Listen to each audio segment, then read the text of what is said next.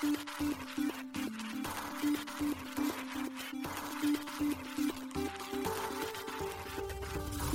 しい経済ニュース。この番組では現当社のメディア新しい経済が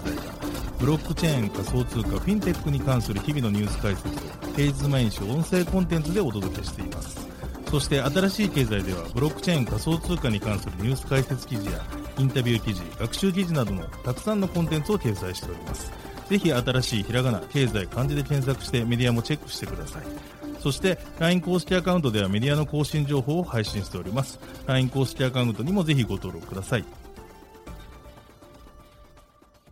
この番組は株式会社フィナンシェの提供でお送りします。フィナンシェはスポーツチームやエンタメプロジェクト、DAO などのトークンを購入して支援ができる新しいクラウドファンディングサービスです。サッカー J リーグ、野球、バスケなどのプロスポーツチームをはじめ、映画やアイドル、インフルエンサーなど100以上のプロジェクトのトークンがフィナンシェで購入できます。さらにトークン購入者はプロジェクトに応じたキャンペーン参加や NFT などの特典も。ぜひ iOS や Android でフィナンシェのスマホアプリを入れて新たな応援体験を味わってください。あなたの夢がみんなの財産になるフィナンシェ。現当社新しい経済編集部の武田です。高橋です。大塚です。はい、本日は1月の17日火曜日です。今日のニュース行きましょう。3AC 創業者が破産債権に特化した取引所開設に向け2500万ドル調達を計画。マネックス松本沖 FTX ジャパン買収に関心か報道。ダップス開発支援バンズ5.8億円調達。伊藤浄一の GMJP アリーバセレスコインチェック DG 大和らから。暗号資産に新たな規定定義必要 USDC のサークル CEO バイナンスカストディ取引所外決済ソリューションバイナンスミラー正式ローンチ。ツイッター暗号資産価格チャート表示機能に新銘柄追加。ジャスティン・サンデジタルカレンシーグループに10億ドル投じる意向あると発言。国税庁 NFT やブロックチェーンゲームに関する税務上の取り扱いについて文書公開。シバイヌレイヤー2シバリウムベータ版リリースへ。暗号資産決済スラッシュ支払い用チェーンにアスター追加。サクラエクスチェンジビットコインフレアネットワークスの FLR を1月23日付与へアニモカブランズジャパンサイキック VR ラボに1億円出資。対中銀仮想銀行設立を許可へ。一つ目のニュースは 3AC 創業者 FTX 等の破産債権の取引提供を目指すというニュースです。2022年7月に破産した暗号資産ヘッジファンドのスリーアローズキャピタルの共同創業者スー・チューン氏とカイル・デイビス氏が新たな暗号資産取引所の開設に向け2500万ドル約32億円の資金調達を計画していることが明らかになりました。1月16日のザ・ブロックの報道によるとチュー氏とデイビス氏は新たな暗号資産取引所 GTX 開設のための資金調達に向け投資家にピッチを行っているということです。そのピッチ資料によると、新たな取引所 GTX は暗号資産取引所 FTX の破産により発生した100万人以上の行き場のない債権者にフォーカスした取引所になるといいます。現状 FTX の債権者は額面の10%以下の価格で債権を即時売却するか破産処理が処理するまで何年間も待ち続けるかの2択の状態となっています。そこで GTX は債権者が FTX の債権を GTX に移行することにより債権を用いた取引を行えるような仕組みを提供するといいます。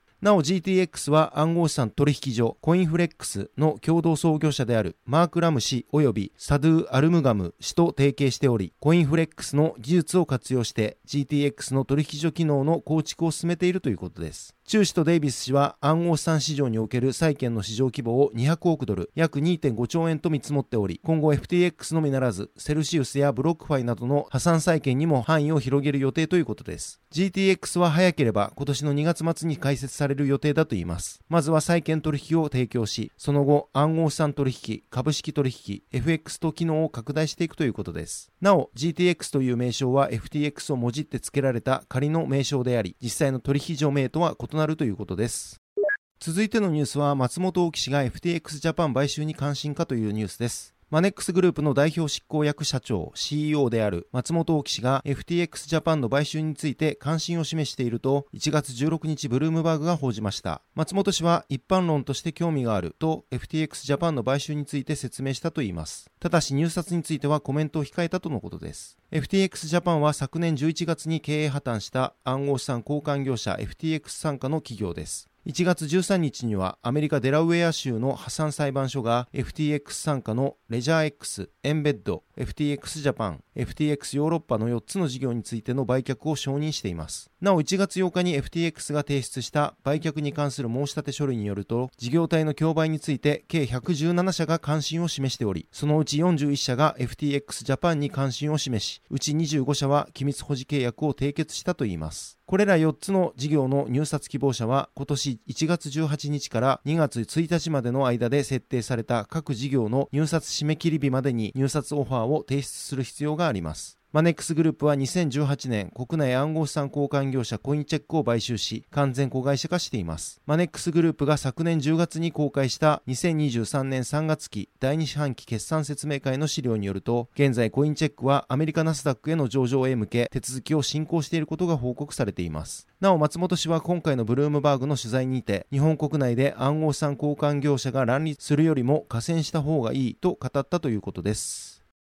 続いてのニュースは、バンズがシードラウンドで約5.8億円の資金調達というニュースです。分散型アプリケーション DAPS 開発支援プラットフォームバンズ運営のバンズがシードラウンドにて総額450万ドル約5.8億円を資金調達したことを1月17日発表しました。このラウンドを主導したのは伊藤浄一氏がジェネラルパートナーを務める Web3 ファンドの GMJP です。その他の投資家としてアリーバスタジオ、セレス、コインチェックのコインチェックラボ、DG 大和ベンチャーズ、GMOWeb3、グリーのグリーベンチャーズ、ハイパーリズム、ミント、スパイラルベンチャーズ、ゼロワンブースターキャピタルが参加しているほか、個人投資家として孝太郎田村氏、和高森氏も出資参加しています。バンズは DAPS に必須なプログラム、スマートコントラクトの開発を支援するプラットフォームです。NFT や DeFi、DAO など Web3 関連サービスの開発に利用されるスマートコントラクトをモジュール化し、DAPS 開発者に広く提供することで、高度な知識が必要とされてきた Web3 領域への参入障壁を低くすることを目指しています。バンズによると DAPS の開発には従来のフロントエンドやバックエンドの技術に加えてスマートコントラクトが必須ですがその開発難易度が高いことやセキュリティの担保が難しいことが課題だといいます。そこでバンズでは利用頻度の高いコントラクトをモジュール化して提供しノードの準備や開発環境の立ち上げもプロダクトのバックエンド側でカバーすることで今まで複雑だった開発工程を簡素化するといいます。これにより DAPS 開発の難易度が劇的に下がるといいますバンズは発売から11ヶ月で8000人以上の DAPS 開発者に利用されており、3000以上の DAPS プロジェクトがバンズからブロックチェーン上にデプロイされているということです。なお、バンズ同様のサービスとしてオープンソースのライブラリであるオープンゼッペリンがありますが、利便性が異なるとのことです。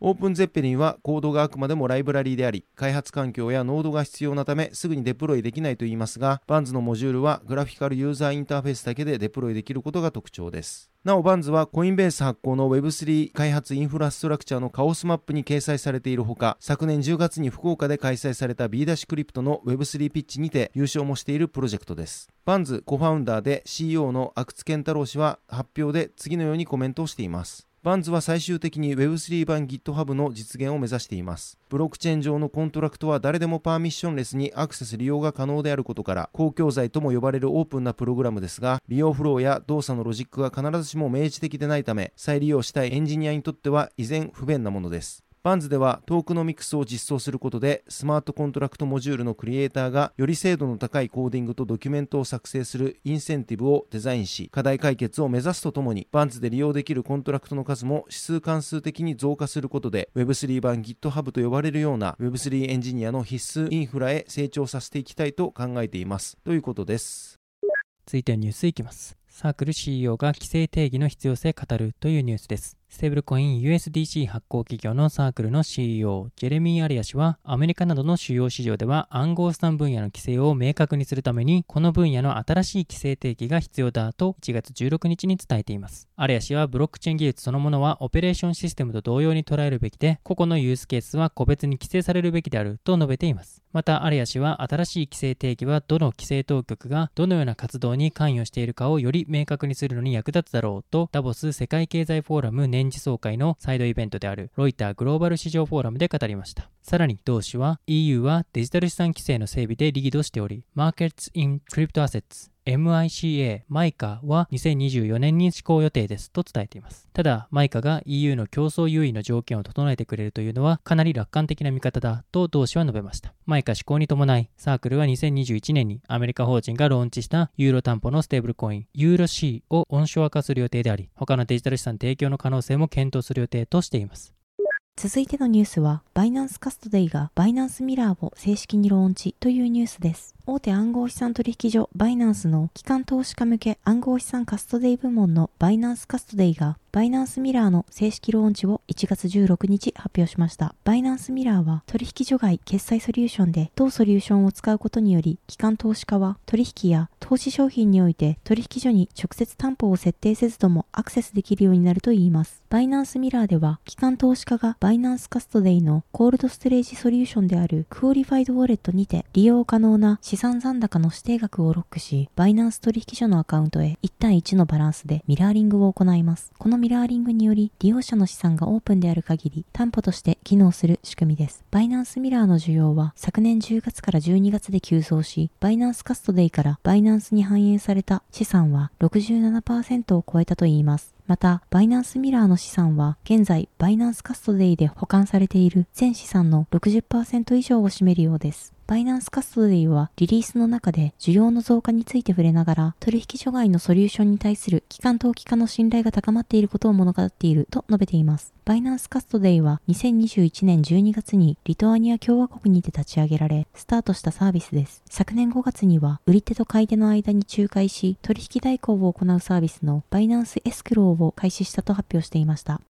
続いてのニュースは、ツイッターのキャッシュタグへ暗号資産新銘柄追加というニュースです。ツイッターがツイッター上での暗号資産の価格及びチャートの表示機能へ新たな銘柄を追加したようです。暗号資産の時価総額の上位銘柄で言うと、テザー、リップル、バイナンス USD、同時コイン、カルダノ、ポリゴン、ダイ、ライトコイン、ソラナ、シバイヌ、ユニスワップ、アバランチ、ラップドビットコイン、イーサリアムクラシック、ビットコインキャッシュ、ステラ、クロノス、エイプコイン、アルゴランド、ファイルコインなどの対応が確認できました。なお、それ以外の銘柄も対応が確認できるものがあり、この機能と連携するアメリカ投資アプリのロビンフットでの取扱い銘柄が多く対応した可能性がありそうです。今回の機能への銘柄追加について、執筆時点の2023年1月17日12時では、Twitter からの公式発表はありませんでした。なお、機能はキャッシュタグの新機能で、検索窓へドル、ビットコインやドル、イーサリアムのように、ドルマークの後に暗号資産の銘柄名を入力し、検索することで利用可能となります。なお入力は BTC や ETH といったティッカーにも対応しています。さらにツイートする本文内の該当の言葉にドルをつけると、ハッシュタグのようにクリッカブルになり、検索と同様の価格やチャートの表記されたページが表示される仕組みです。ツイッターがこの機能を発表した昨年12月22日時点では、ビットコインとイーサリアムが対応しており、同社は今後さらにに使い勝手を向上させ、対応する暗号資産の銘柄を増やしていく予定だとしていました。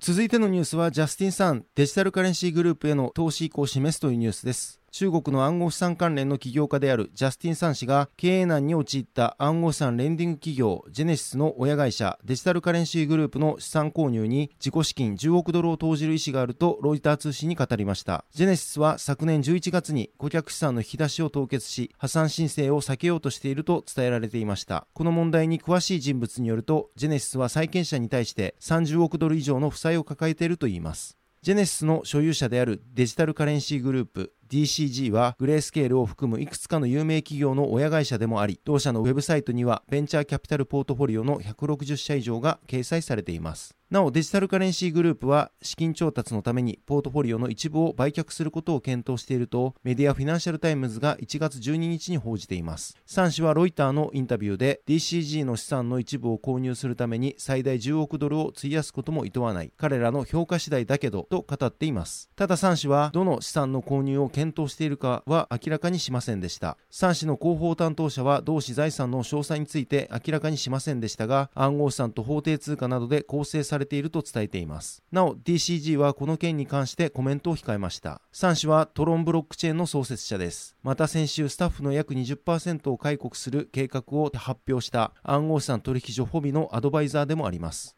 なお、暗号資産関連の著名プレイヤーらは過去にも他の企業やその資産の買収に回収を示したことがありますが、それらの企業の財務の健全性に関して市場の懸念があった場合は、それらの取引は必ずしも実現していません。FTX が昨年11月に投資家の撤退ラッシュに直面した際、バイナンスは FTX の非米国部門を購入する拘束のない契約を締結しました。しかしバイナンスはデューデリジェンスを行った後、わずか1日で計画を取り下げました。FTX が緊急の資金援助を求める中、3氏は数十億ドルの援助をする用意があると述べていたと、ブルームバーグは報じています。なお、その取引も実現はしませんでした。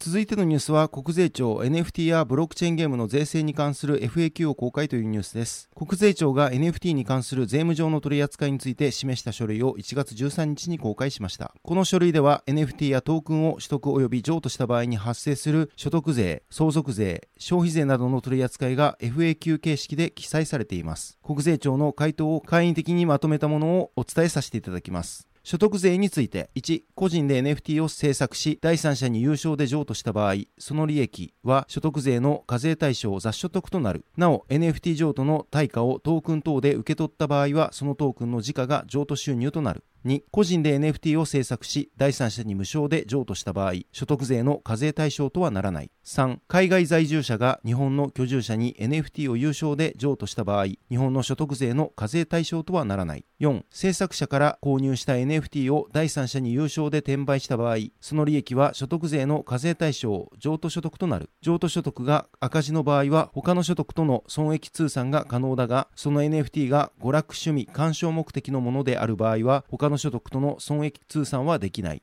5所有する NFT が第三者の不正アクセスにより消失した場合はその NFT が娯楽趣味社交目的の資産に該当せずかつその NFT の消失が盗難等に該当する場合に限り雑損控除の対象となる。6労働の対価として取引先が発行するトークンを受け取った場合その収入は所得税の課税対象となる。その際の収入金額はトークンの取得時の時価が適用される。なお請負契約その他これに類する契約の場合は事業所所得または雑所得に区分され、雇用契約その他これに類する契約の場合は給与所得に区分される。7、商品の購入の際に購入先の法人が発行するトークンを無償で取得した場合は、所得税の課税対象一時所得となる。その際の収入金額はトークンの取得時の時価が適用されるが、そのトークンを他の暗号資産等と交換できない場合は時価を0円とする。8、ブロックチェーンゲームにおいて報酬としてゲーム内通貨トークンを取得した場合、その報酬は所得税の課税対象雑所得となる。ただしそのトークンがゲーム内でしか利用できない場合は課税対象とならない。なお雑所得の計算についてはトークンの所得のたびに評価を行うと煩雑になるため年末に一括で評価する方法、簡便法を適用することができる。簡便法を適用する場合は期間内に購入以外の方法で増加したトークンを期末時点のトークン価格で評価する。ただしそのトークンが他の暗号資産等と交換できず時価の算定が困難な場合場合トークン価格は0円とする。贈与税、相続税について、NFT を贈与または相続によって取得した場合、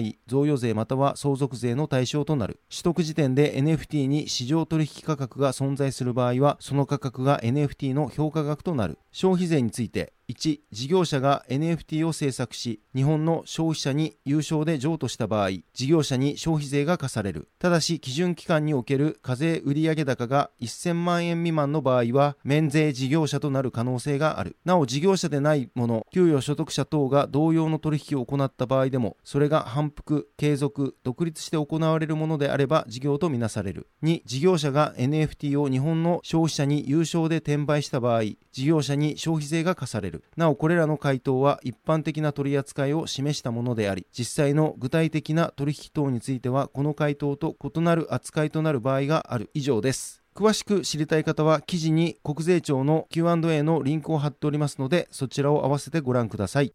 続いてニュースいきます。芝がレイヤー2シバリウムリリースへというニュースです。暗号資産柴犬コミュニティがエコシステム成長をサポートするためのレイヤー2ネットワークシバリウムベータ版のリリース予定を1月15日に発表しました。なお現在のところ具体的なリリース日は示されていません。柴犬は同時コイン、同時をモデルにして作られたイーサリアム基盤のミームコインです。ミームコインとは一般的に明確な目的や内容、裏付けがなくソーシャルメディアのトレンドで価格が動いているトークンのことです。今回リリースされるシバリウムはメタバースやゲームなどに焦点を当て新たな分散型メタバースとゲームエコシステムの実現を目的としているとのことです。そしてシバリウムはレイヤー2ネットワークのため、イーサリアムのセキュリティに依存しながら、より高速で安価にプライベートなトランザクションをオフチェーンで処理するとのことです。なお、シバリウムでの取引ごとにシバがバーンされると言います。また、シバエコシステムで稼働するトークンには、シバの他に独自トークン、ボーンがあり、ボーンはシバリウム内のガス代として機能するとのことです。続いてのニュースは、スラッシュの支払いネットワークにアスター追加というニュースです。暗号資産決済システムのスラッシュがアスターネットワークの対応開始を1月13日発表しました。これによりアスターをはじめとした同ブロックチェーンに発行されたトークンがスラッシュでの支払いに利用できるようになったとのことです。なお、現在のところ EVM ウォレットのみが対応しているとのことです。スラッシュは顧客が暗号資産で決済する際に支払い先が受け取り希望する暗号資産を持たなくとも顧客自らが保有できる暗号資産が決済画面において自動的にスワップされ支払い先希望の暗号資産で支払いができるサービスです。システムが DEX ルーターと連携することで最適なレートで暗号資産をスワップする仕組みになっています。また、ユーザーが支払いに利用できる暗号資産はスラッシュがサポートするブロックチェーン上で発行されている1400以上の銘柄がサポートされているとのことです。また、売上として暗号資産を受け取る側は USDT、USDC、DAI、JPYC、ラップドイーサといったステーブルコインを選択して受け取りができるようになっています。アスターネットワーク上の暗号資産での支払いがサポートされたことにより、スラッシュは現在イーサリアム、BNB チェーン、ポリゴンプルーフオブステーク、アバランチの C チェーン、ドージチェーンと合わせて6つのブロックチェーンに対応していることになりました。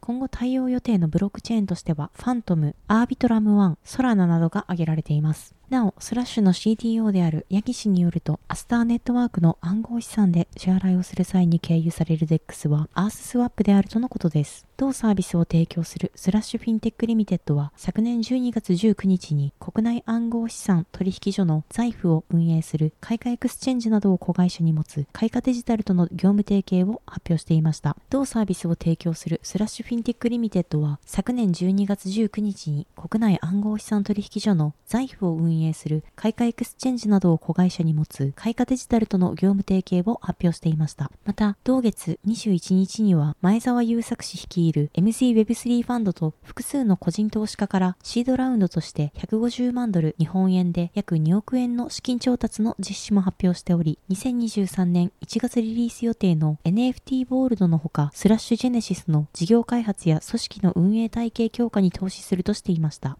続いてのニュースは、サクラエクスチェンジビットコインがフレアを23日付与へというニュースです。国内で暗号資産取引所サービスを展開するサクラエクスチェンジビットコインが1月23日に暗号資産フレアを付与する予定であることを13日発表しました。なお、サクラエクスチェンジビットコインが提供する暗号資産取引サービスでのフレアの扱いについては、取次先がフレアを取り扱い開始したことを確認した後、改めて通知を行うとのことです。フレア付与対象となるのは、同取次所のリップル保有者で、スナップショット時点においてリップルを保有していたことが付与条件となります。なお、フレア付与時点において、桜エクスチェンジビットコインの口座が解約済みである場合は、付与対象外の判断になる場合があるとのことです。なお、今回のフレア付与数は、フレアネットワークスのトークン配布ルールに従って、リップル保有数の15%になるとのことです。残りの85%のフレアについては、1月14日に行われる予定のフレアネットワークスのガバナンス投票によって、デリゲーション報酬としてネットワーク参加者に付与されるか、スナップショット時点の付与対象者に追加付与されるかが決定されるといいます。なお、大手暗号資産取引所バイナンスは、昨年11月30日、サクラエクスチェンジビットコインの全株式取得を発表しました。これにより、桜エクスチェンジビットコインは、現状の取次業からバイナンスジャパンとして取引所業務を実施していくことが見込まれています。フレアネットワークスについては、記事の方で詳しく解説していますので、そちらも合わせてご覧ください。